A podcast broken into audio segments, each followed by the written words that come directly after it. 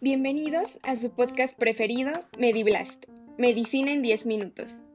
Hoy, en el episodio número 9, abordaremos el tema de células inmunológicas, siendo la continuación del episodio anterior, donde hablamos de la introducción a la respuesta inmune. En este episodio hablaremos sobre los leucocitos, su clasificación y los diferentes tipos de células que se encuentran en estos grupos. Haremos énfasis en su función y el papel que cumplen en la respuesta inmunológica. Así que sean bienvenidos y comenzamos.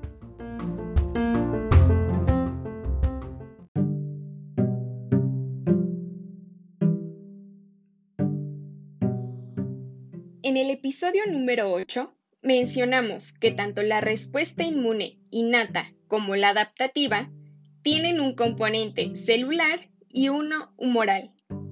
Bien, los leucocitos son las células que componen al sistema inmune.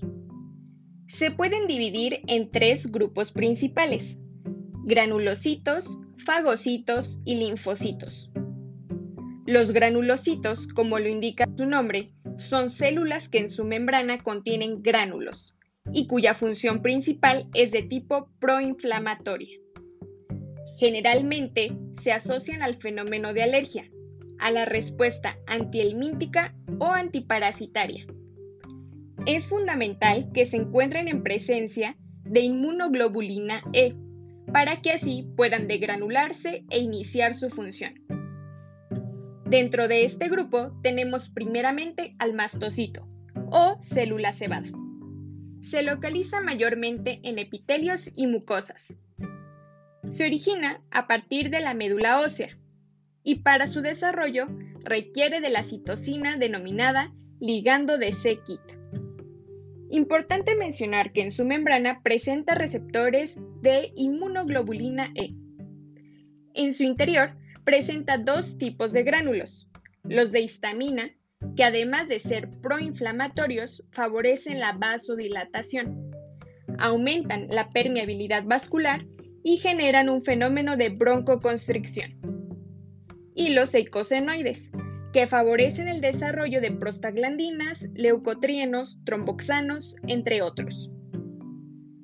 El segundo de los granulocitos que abordaremos es el basófilo que si bien constituyen una parte muy pequeña de los leucocitos totales, siendo únicamente el 1%. Poseen abundantes gránulos que contienen histamina, heparina, lo que les brinda una función anticoagulante.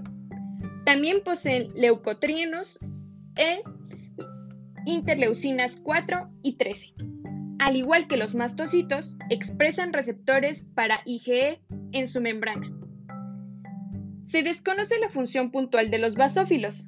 Sin embargo, al tener una composición tan similar al mastocito, se cree que puedan cumplir una función similar, con la única diferencia de que estos se encuentran circulando en sangre.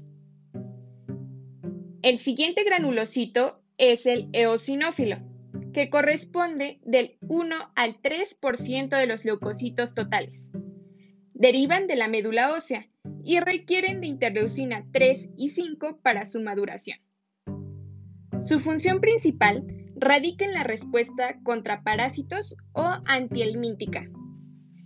En su citosol contienen gránulos azurófilos que corresponden a lisosomas y gránulos específicos que contienen proteínas antiparasitarias y que favorecen la inflamación, como la proteína básica mayor la proteína catiónica de eosinófilo, la peroxidasa de eosinófilo, que se encarga de producir radicales libres, y la neurotoxina eosinofílica. Finalmente, tenemos a la célula estrella del sistema inmune, el neutrófilo.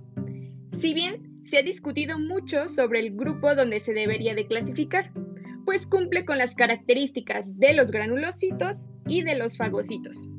Así que abordaremos sus funciones, características y lo dejaremos a tu criterio. Escríbenos en qué grupo crees que encaje mejor. Nos encantaría leer tus argumentos. Bien, el neutrófilo o célula polimorfonuclear es la más abundante. pues corresponde al 70% de los leucocitos totales.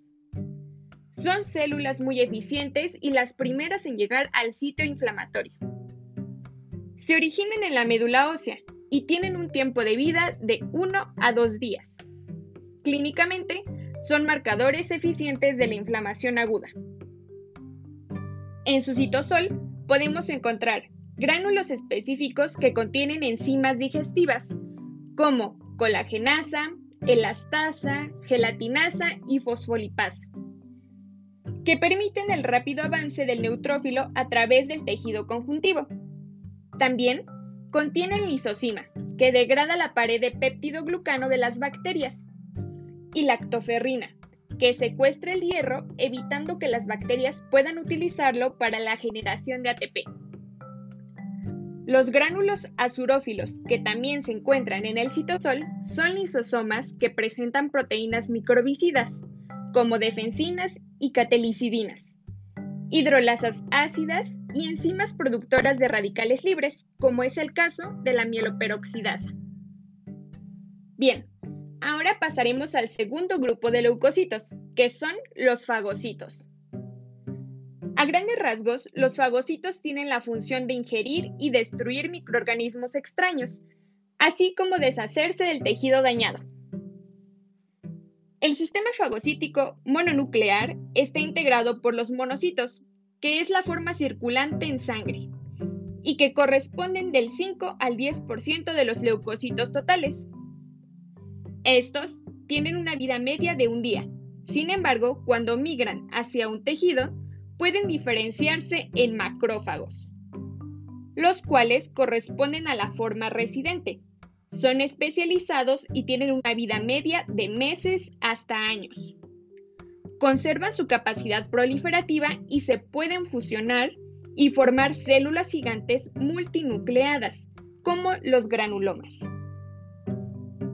Algunos ejemplos de macrófagos son la microglia en el sistema nervioso central, las células de Hoch-Bauer en la placenta, las células de Kupfer en hígado, los osteoclastos en hueso y los macrófagos sinusoidales en el vaso. De manera general, existen dos tipos de macrófagos según su función. Los primeros, denominados macrófagos clásicos o M1, actúan bajo el fenómeno conocido como estallido respiratorio. Es decir, fagocitan y eliminan a los microorganismos extraños mediante la generación de especies reactivas de oxígeno.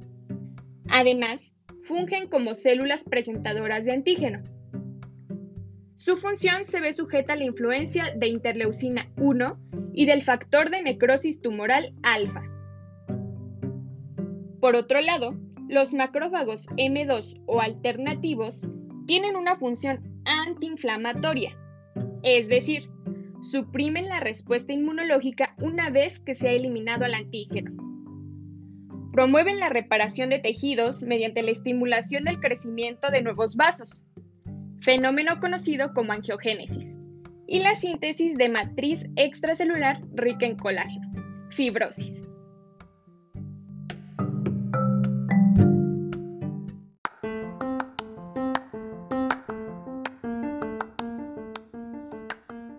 Hemos llegado al final del noveno episodio, pero espera la continuación, donde hablaremos del último grupo de células inmunitarias, los linfocitos. No te lo pierdas. Recuerda que nos puedes seguir y contactar a través de nuestra cuenta de Instagram como arroba mediblast o directamente en Anchor. Estamos disponibles en todas las plataformas para que nos escuches donde quieras. Nos encantaría saber tu opinión sobre nuestro contenido Recuerda que tus sugerencias nos motivan y si te gustaría escuchar algún tema en particular, escríbenos. Como siempre, esperamos que este episodio te haya sido de mucha utilidad y despierte en ti una mayor curiosidad por seguir aprendiendo. Muchas gracias, queridos postescuchas. Esto es MediBlast, Medicina en 10 minutos.